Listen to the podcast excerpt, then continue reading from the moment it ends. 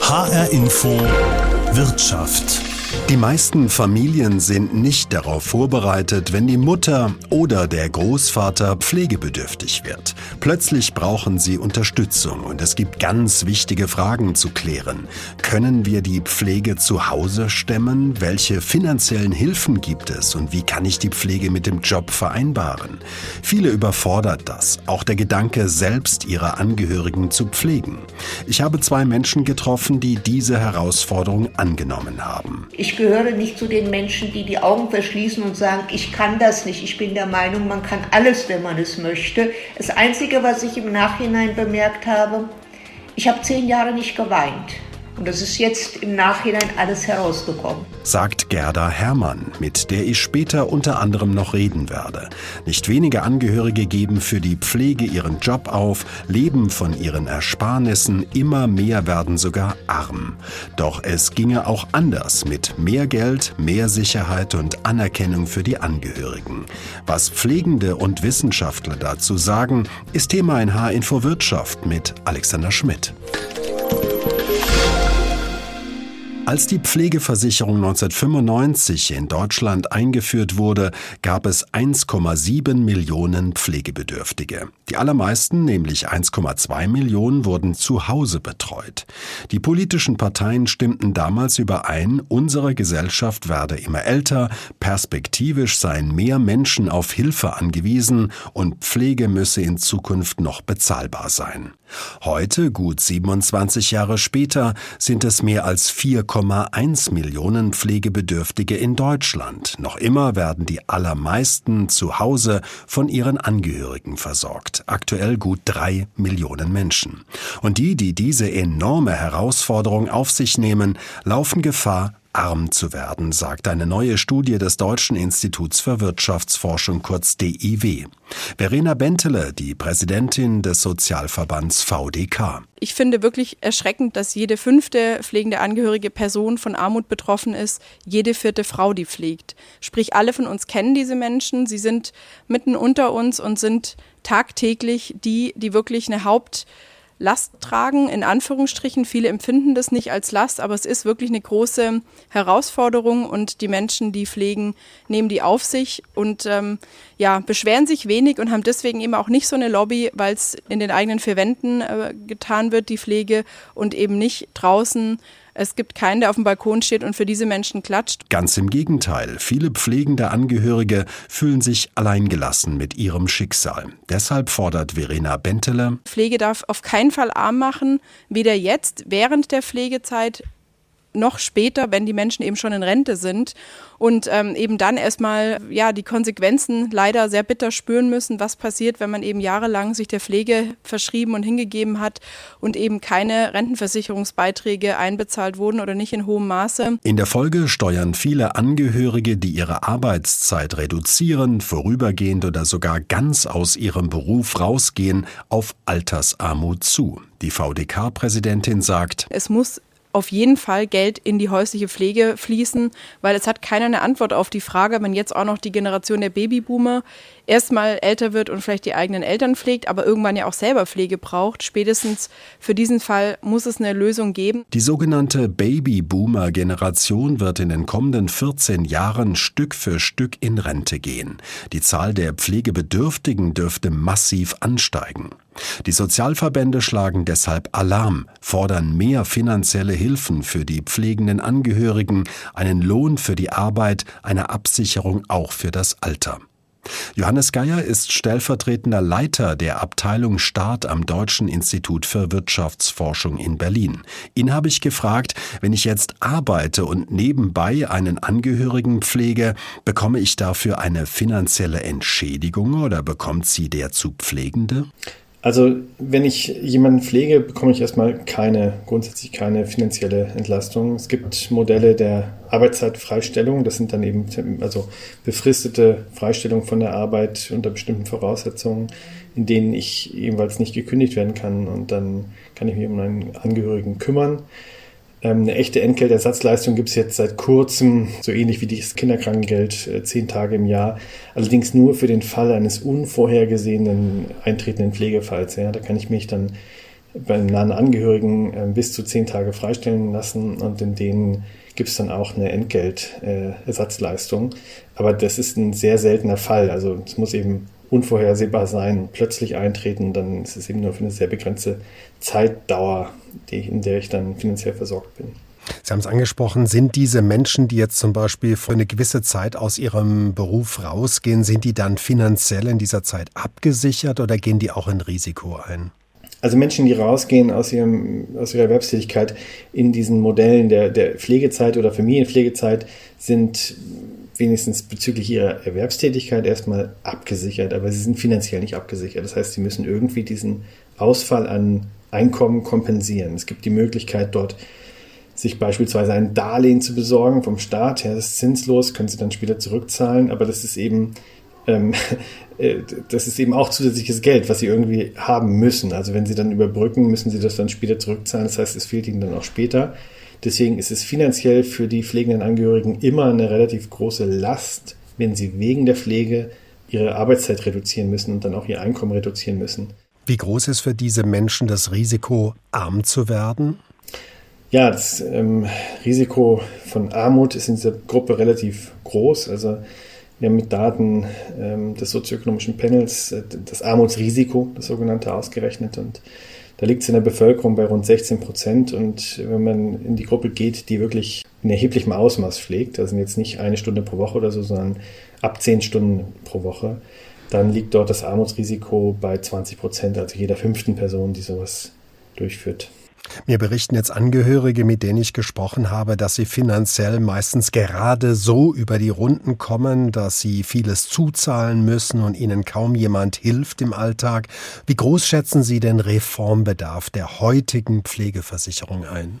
Ja, ich denke, die Pflegeversicherung, die ist ein bisschen so konzipiert, dass sie eigentlich ein hohes Maß an, an privater Initiative, sowohl was die Pflegeleistung als auch was die finanzielle Zuzahlung äh, betrifft, äh, vorsieht. Ja? Also der Staat garantiert nicht das vollumfängliche Pflegepaket, sondern es ist eben so, so eine Art Teilkaskoversicherung. Und ich glaube, da läuft man gerade, also das merkt man in Schwierigkeiten, sowohl was die Zeit angeht, die die Menschen dafür aufwenden müssen, als auch was sie an finanziellen Ressourcen dafür aufwenden müssen. Weil wir sehen da immer wieder, dass Menschen beispielsweise in den Pflegeheimen, das ist ein großes Problem, äh, in die, in die Sozialhilfe fallen und eben bei den ähm, erwerbsfähigen Menschen das erhöhte Armutsrisiko.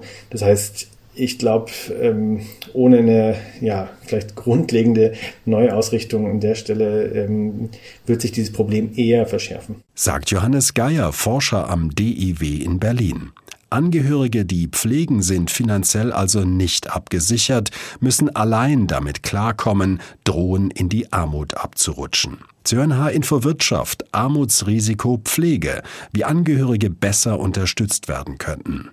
Mit welchen Herausforderungen haben es Pflegende in ihrem Alltag zu tun? Das will ich wissen. Ich bin zunächst zu Gerda Hermann gefahren nach Heuchelheim in der Nähe von Gießen.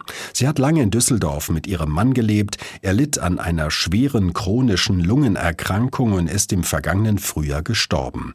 Frau Hermann, wie kam es dazu, dass Ihr Mann ein Pflegefall wurde? Mein Mann hatte vor 13 Jahren, stellte man fest, dass er die Akne inversa hatte und hatte im ganzen Unterleib und unter den Achselhöhlen eitrige Fistelgänge. Die wurden dann in der Uni Düsseldorf in zwölf Operationen herausoperiert. Die müssen, diese Wunden müssen dann zuheilen und bei der 13. Operation musste man einen künstlichen Darmausgang legen. Bei der Rückverlegung des Darmausgangs kam es zweimal zum Platzbauch, also der Darm ist äh, zweimal die, einmal ist die Naht geplatzt und einmal ist der Dünndarm geplatzt im Bauch und er lag im Koma. Und als er dann wieder wach wurde, konnte man den Anus Preta, den künstlichen Darmausgang, nicht mehr zurückverlegen. Das sorgte aber dafür, dass die chronische, die COPD, die chronische äh, Lungenerkrankung schlimmer wurde, weil die Abwehrkräfte durch den künstlichen Darmausgang herabgesetzt sind. Nachfolgend bekam er dann häufig Lungenentzündung, und fünf, sechs Jahre nach dieser äh, Darmausgangsgeschichte, nach diesem Desaster, wurde er dann sauerstoffpflichtig. Das heißt, er hatte 24 Stunden am Tag brauchte er Sauerstoff, um überhaupt mhm. äh, zu, zu leben, sag ich mal. Um eben, der hatte nur noch 40 Prozent und zum Schluss dann auch nur noch 35 Prozent Lungenvolumen. Dann stellte man in 2019 bei einer Lungenentzündung anlässlich einer Röntgenaufnahme fest, dass er Nierenkrebs hat. Den konnte man aber nicht operieren, weil er den Platzbauch hatte. Das heißt, er hatte also keine Bauchmuskulatur mehr. Mhm. Und man wollte den Bauch nicht operieren, um zu vermeiden, dass der Darm wieder platzt. Also hat man das minimalinvasiv, ich sage jetzt mal ganz laienhaft weggeprutzelt, mit einer Sonde eben den Krebs verbrannt. Äh, das hat er gut überstanden, bekam aber dann drei Wochen später einen Herzinfarkt und lag wieder im Koma. Äh, aus diesem Koma ist er als beatmeter Intensivpatient zu mir nach Hause gekommen. Und dann war er praktisch, hing er nur noch an der Maschine zu Hause, mhm. war beatmet. Er war sehr wach, er war noch sehr lebensbejahend, lebensfroh, lebenslustig aber er konnte halt nichts mehr alleine hm. machen. Er hing am Beatmungsgerät. Lassen Sie uns zum Anfang zurückkehren, als er Pflegefall wurde hm. sozusagen. Da waren Sie ja noch berufstätig. Voll berufstätig, ja. Wie haben Sie das unter einen Hut bekommen? Es war anstrengend. Ich bin äh, arbeiten gegangen und habe dann halt abends, es wurde Baden, alles wurde so geplant, dass ich das zu Hause mit ihm machen konnte. Tagsüber äh, war es dann halt oft so, dass er dann mittags zwar mal anrief und sagte, ja, er hätte gerne irgendwie, dann mussten wir das so planen, dass ich halt zu Hause war. Im Zuge dessen wurde ich im Laufe der Zeit natürlich auch krank durch die Überbelastung.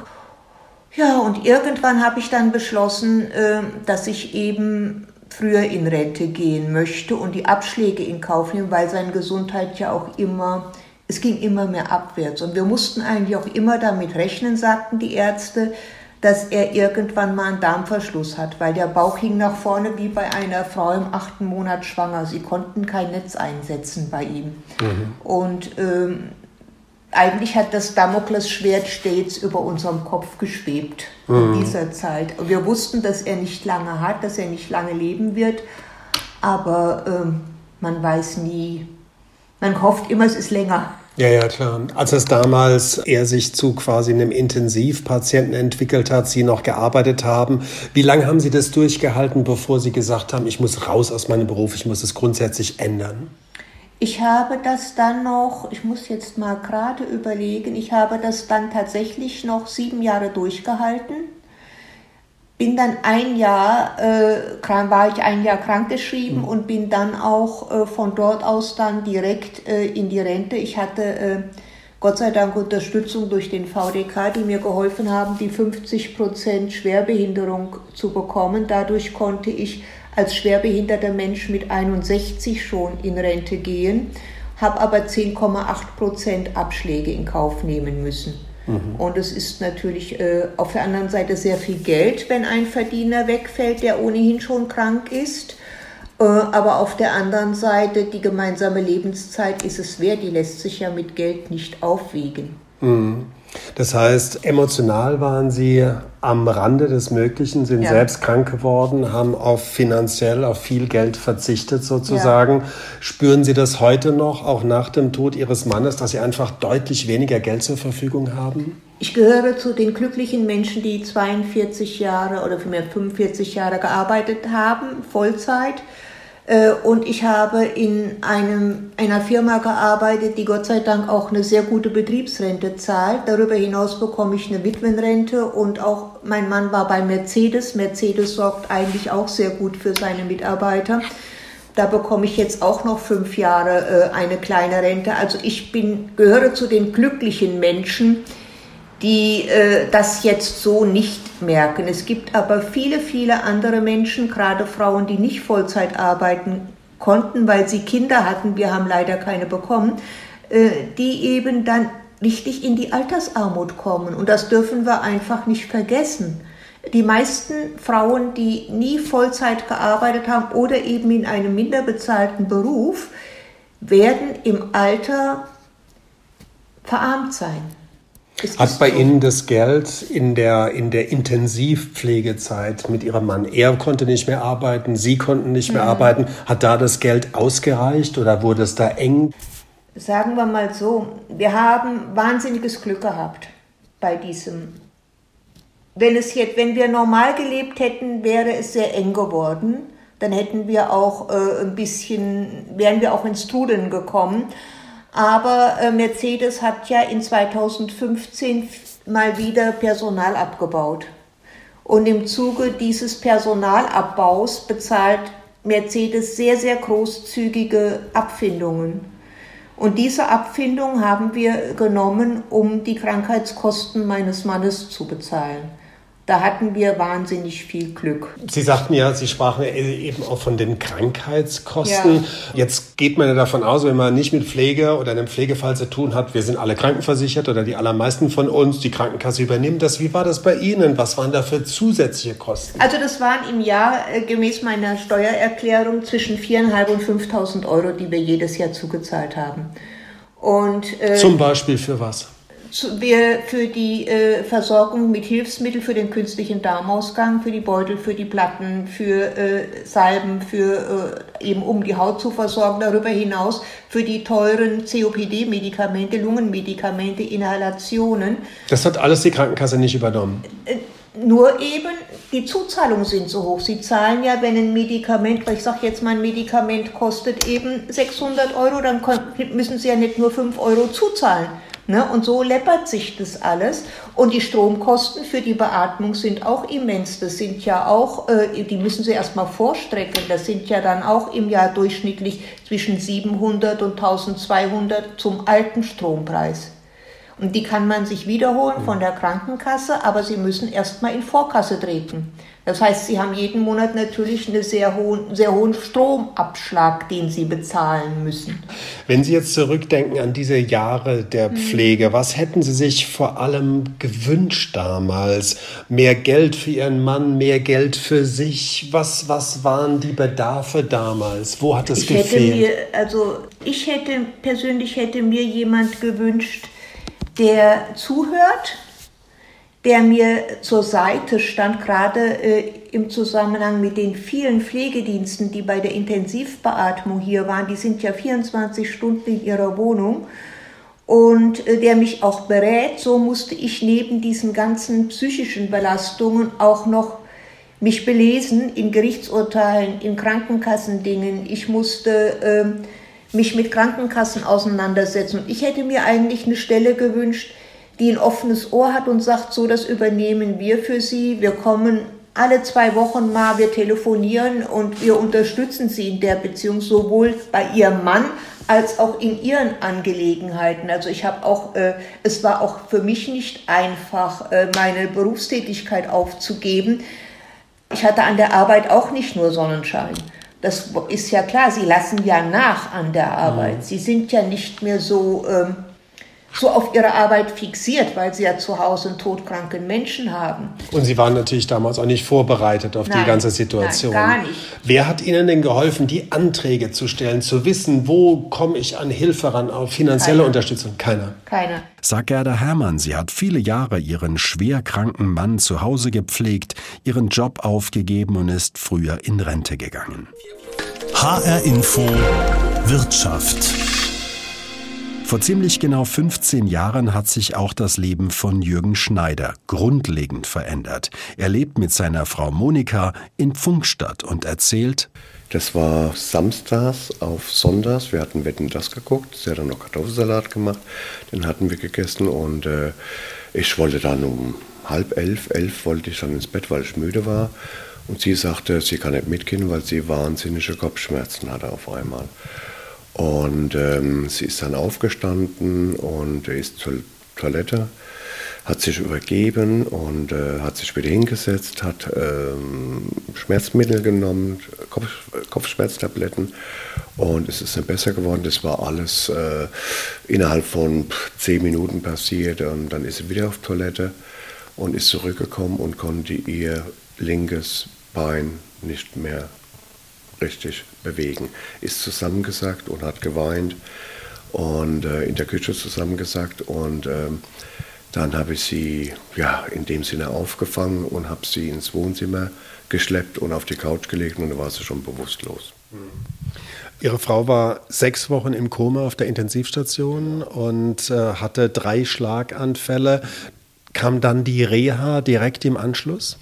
Ähm, sie hatte also äh, drei Hirninfarkte, sprich drei Schlaganfälle auf der Intensivstation im Koma und kam dann nach diesen sechs Wochen Intensivstation in Mannheim, kam sie dann nach Bad König in die Frühreha, wo sie dann äh, ja, über ein Vierteljahr war. War für Sie als Ihr Partner, als Ihr Mann damals absehbar, ich muss das übernehmen, die Pflege? Für mich ähm, war das vollkommen klar, dass ich das übernehme, weil wir seit 2000 zusammen sind und weil ich die Frau liebe, weil diese Frau das auch für mich getan hat. Es war von vornherein klar, dass ich das tue. Wer einen schwerkranken Menschen pflegt, muss ja Anträge stellen, muss mit Krankenkassen, mit dem medizinischen Dienst und anderen reden, verhandeln, braucht Unterstützung. Wer hat Sie bei diesem Prozess unterstützt?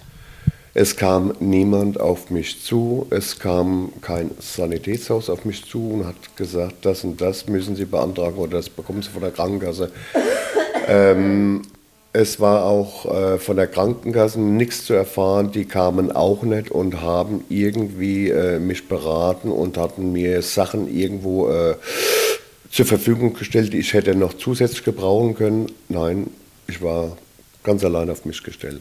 Sie haben damals noch gearbeitet? Ich hätte damals noch gearbeitet, ja. Wie haben Sie das unter einen Hut bekommen, Arbeit und die Pflege Ihrer Frau? Ja, ich hatte einen Pflegedienst beauftragt, der morgens kam und sie gewaschen hat und aus dem Bett rausgeholt hat. Dann um halb neun, neun kam ihre Mutter, die auch in Funkstadt gewohnt hatte, ist mittlerweile verstorben. Und sie hatte ihre Tochter bis ich heimkam von der Arbeit um drei, halb vier, dann halt mit Essen und Aufsicht verpflegt und ja. Das ist ja für Sie auch eine enorme, auch psychische Belastung gewesen damals, diese Doppelbelastung. Wie lange haben Sie das ausgehalten? Ja, ich hatte sieben Tage lang sie gepflegt, habe den Haushalt gemacht.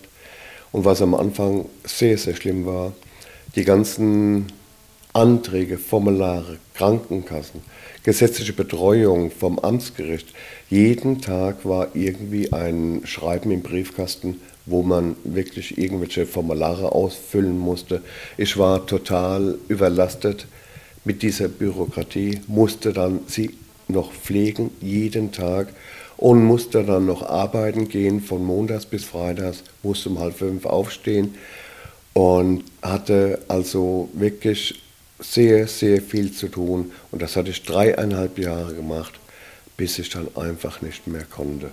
Es hat sich jeder von uns abgewendet und am Anfang waren ein paar Leute da und waren sehr tief betroffen von dem Zustand meiner Frau und äh, aber die haben sich alle so mittlerweile ja, abgesondert und ich war eigentlich alleine. Auch die Mutter, die war überfordert, äh, die war zwar nur einen halben Tag da und, ähm, das heißt, Freunde und Bekannte haben sich Stück für Stück verabschiedet aus ihrem Leben. Genau, ja. Wir waren dann relativ alleine und ich hatte auch keine Zeit für Freunde oder Bekannte. Mir war auch gar nicht äh, irgendwo der Kopf danach, weil ich nur mit der Pflege, mit dem Haushalt, mit der Bürokratie die ersten dreieinhalb Jahre, wo ich noch gearbeitet habe, beschäftigt. Wie sind Sie dann aus Ihrem Beruf raus? Weil dann kam ja der Punkt, wo Sie wahrscheinlich gesehen haben, so geht es nicht weiter, wir müssen was ändern. Ähm, sind Sie zu Ihrem Arzt? Wer hat Sie bei diesem Prozess raus aus dem Beruf unterstützt? Ich habe, sage ich jetzt ganz ehrlich, oft alleine, bevor ich ins Bett bin, draußen auf der Terrasse gesessen und habe geweint, weil mir die Kraft gefehlt hat, alles unter einen Hut zu kriegen. Meine Frau war noch damals, kurz nachdem sie entlassen worden ist aus dem Krankenhaus, in einem sehr schlechten Zustand. Sie war inkontinent, Stuhl und Hahn. Sie war nicht richtig bei sich, sie wusste nicht, wo sie wohnt und äh, sie kann ja sowieso nicht stehen und laufen. Und wie gesagt, ich war total fertig und habe mich erstmal krank schreiben lassen für 14 Tage, um Luft zu holen Und die 14 Tage waren um und ich hatte Angst, wieder an die Arbeit zu gehen, weil ich überhaupt keine Kraft mehr hatte. Ich hatte keine Kraft mehr. Und da habe ich mir ein Herz genommen und bin zu meinem Hausarzt, der von meiner Misere mit ihr wusste. Und habe gesagt, Herr Doktor, ich kann nicht mehr. Und ähm, das war so, dass ich also wirklich sehr gute Ärzte hatte, die mich in meiner Lage, in meiner physischen und psychischen Lage total unterstützt haben. Und so habe ich das erreicht mit sehr guten Ärzten, die Verständnis, volles Verständnis für meine Lage hatte, hatten. Und dadurch ähm, haben die mir es ermöglicht, in Erwerbsunfähigkeitsrente zu gehen und nicht in Hartz IV. Jeder braucht ja auch Geld. Man hat zusätzliche Behandlungskosten. Es ist aufwendig. Pflege. Reicht Ihnen das Geld aus, Ihnen und Ihrer Frau, oder ist es eng? Wie kommen Sie finanziell klar? Mir war das bewusst, dass wir weniger Einkommen haben.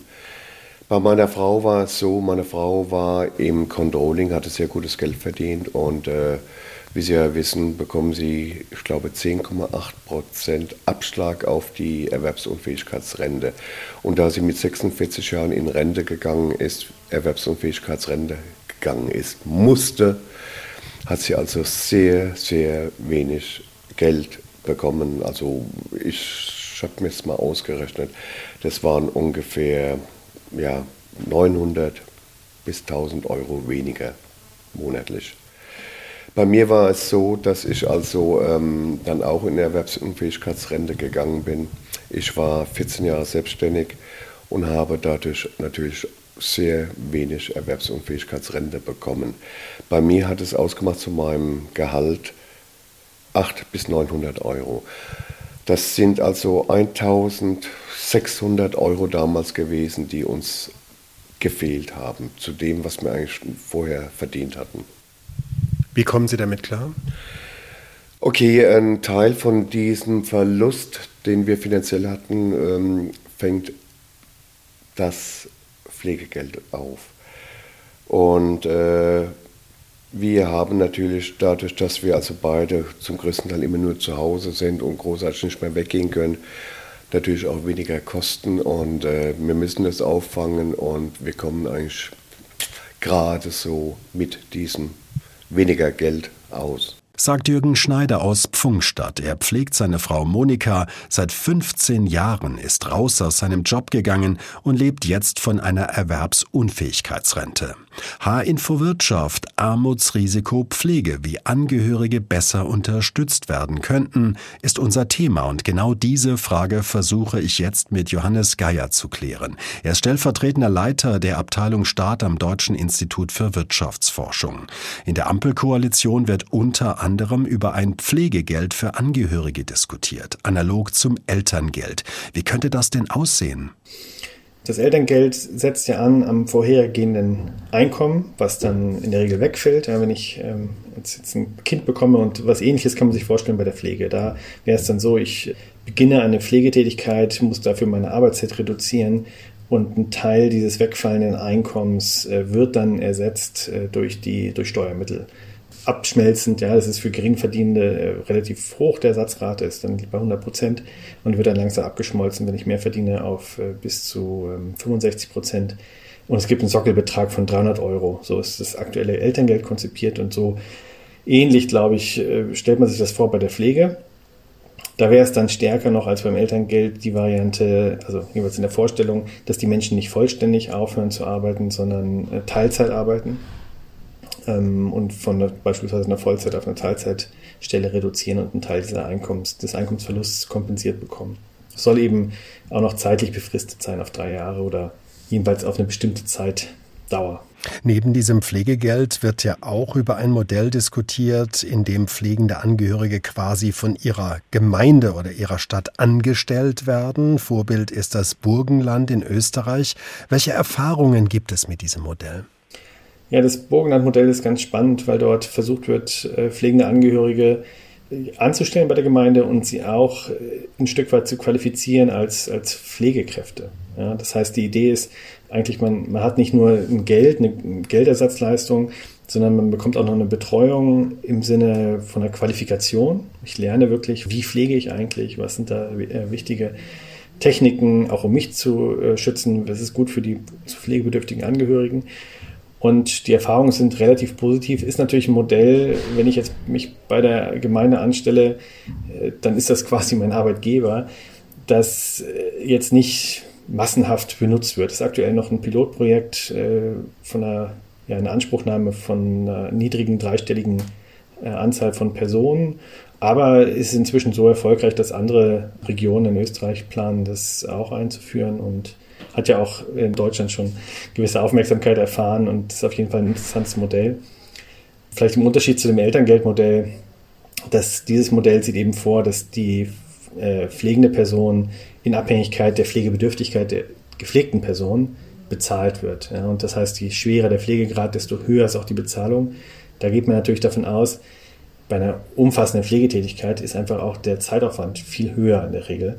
Und äh, das ist sozusagen der, der Pflegesituation angemessener als die Idee, ich ersetze jetzt irgendwie das vorhergehende Lohneinkommen, weil das hat ja erstmal nichts zu tun mit der Pflegesituation. Sagt Johannes Geier, Wissenschaftler am DIW Berlin. Er rät der Politik, die Pflegeversicherung weiter zu entwickeln, zu einem umfänglicheren Angebot, etwa in spezialisierten Einrichtungen in Städten und Kommunen. Er sagt aber auch, solange die dringend benötigten Fachkräfte fehlten, sei das kaum zu schaffen. Solange sei ein Unterstützungsmodell wie zum Beispiel im Burgenland die zweitbeste Lösung, wo pflegende Angehörige qualifiziert und angestellt werden. Wegen der aktuellen Krisen ist Johannes Geier jedoch nicht allzu optimistisch, dass sich politisch da etwas bewegt in den kommenden Jahren. Ich fürchte, äh, man wird da noch etwas länger drauf warten müssen, bis sich da praktisch was tut. Armutsrisiko Pflege, wie Angehörige besser unterstützt werden könnten. Den Podcast gibt es auch in der ARD Audiothek. Mein Name ist Alexander Schmidt.